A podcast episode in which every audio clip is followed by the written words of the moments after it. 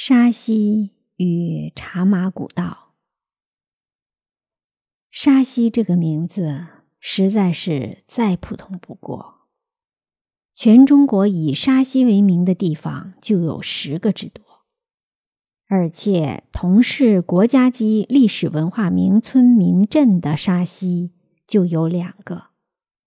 不过茶马古道上的沙溪却只有这一个。茶马古道是对存在于中国西南地区以马帮为主要交通工具、穿梭于崇山峻岭之间的民间国际商贸通道的通称，是中国西南民族重要的经济文化交流的走廊。茶马古道连接着五尺道、博南古道等数条古道，是一个规模庞大的商贸网络。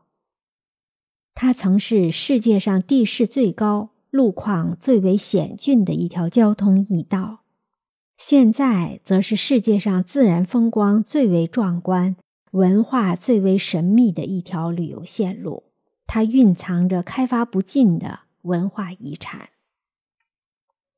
茶马古道的名字源自茶马互市。茶马互市是以藏地边境的茶马交易为雏形。至迟在唐代就已经有了明确的记载，到宋代则更加频繁和发达。藏族由于自然环境方面的原因，对茶叶十分依赖，因为藏民世代生息在寒旱缺氧的高原上，缺乏蔬菜水果，食物以肉类糌粑为主，而茶叶可以解油腻、助消化、解毒、祛病。补充人体必需的微量元素和维生素，所以汉地史料中记载，藏人视茶如命，如不得茶，则病且死。而藏地民谚则有“汉家饭果腹，藏家茶饱肚，宁可三日无食，不可一日无茶”之说。在汉茶入藏之前，藏族先民就采集某种树的树叶。或某种植物的根茎，以土碱熬制代茶。茶叶进藏最早是在吐蕃时期，首先作为宫廷药用，继而成为贵族饮品，后来才渐渐传播到民间。茶叶珍稀时，藏民总是将茶反复熬煮，最后连茶叶渣也嚼了吞下，或熬煮在粥中，一点儿都不舍得浪费。所以，茶叶对藏民的重要和宝贵是不言而喻的。茶马交易最初是一种货币交易，也就是用中原的铜钱来购买边境的优良的马匹，并一直持续到宋朝初年。这种在今天看来十分正常的贸易形式，却悄悄埋下了战乱的祸根，这是让人始料不及的。这些边境的牧民用卖马得来的铜钱来熔造兵器，骚扰汉民，在某种程度上威胁到边境安全。到了宋太平兴国八年（公元984年），忍无可忍的宋朝政府正式禁止以铜钱买马，改用布匹、茶叶、药材等来进行物物交换。为了使边贸有序进行，还专门设立了茶马司，以便掌确茶之力，以佐帮用。凡试马于四夷，率以茶易之。于是茶马互市粉墨登场，并被中央政府利用为一种政治统治手段，用来控制和安定边疆的少数民族。茶马古道，这是一个看上去很美的名字。其实，直到上个世纪九十年代，才被那些怀才的文人们孕育成熟。从根本上讲，茶马古道是一个文化概念，并非引自历史。茶马古道中的某些线路，其实在茶马互市出现之前就已经形成多时了。所以，茶马古道虽然因茶马互市而得名，却并不因之而带有政治色彩。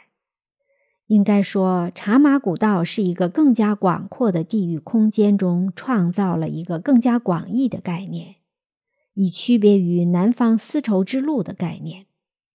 然而，不论是作为茶马古道，还是南方丝绸之路，承载这些古道的一个重要元素——马帮，始终都是横断山脉地区最重要的运输工具。沙溪就是一个很好的例子。在我们今天所说的茶马古道形成之前，马帮的铃声就已经千万次的飘荡在沙溪坝中。刚开始，沙溪自己也没有料到这是一个得天独厚的地理位置。除了联系南北交通之外，沙溪周遭岩井众多，有垃圾井、诺邓井、弥沙井、桥后井等等。食盐对于一个内陆山区而言，无疑是极其重要的资源，以至于在所有通往这些盐井的山路上，都设有官方的关卡，专刻盐税。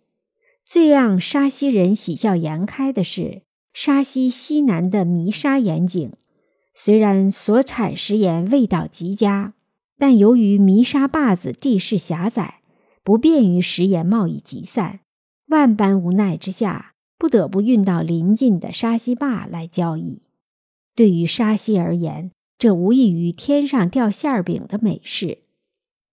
此外，兰州垃圾井、云龙诺邓井的食盐也通过弥沙大量运到沙溪交易。桥后盐井则更不消说，来往沙溪不过二十公里的路程，比弥沙往来沙溪还近三分之一。一时间，沙溪周遭的山谷里马铃声不绝于耳，弥沙、沙溪之间的运盐马帮络绎不绝。此刻，沙溪的繁盛已经身不由己了。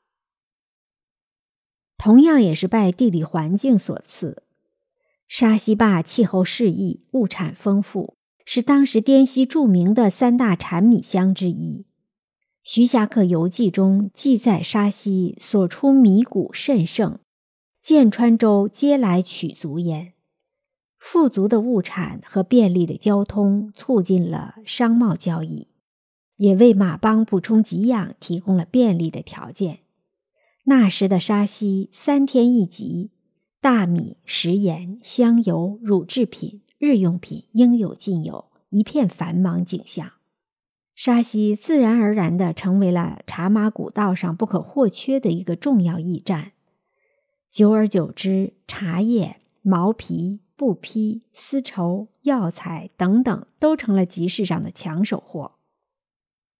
不难发现，茶马古道虽然借用了茶马交易的名义，但是交易的内容远不止于茶叶和马匹。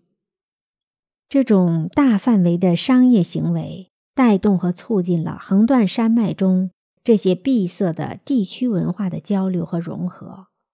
沙溪也因为茶马古道的存在而增添了丰富的内容。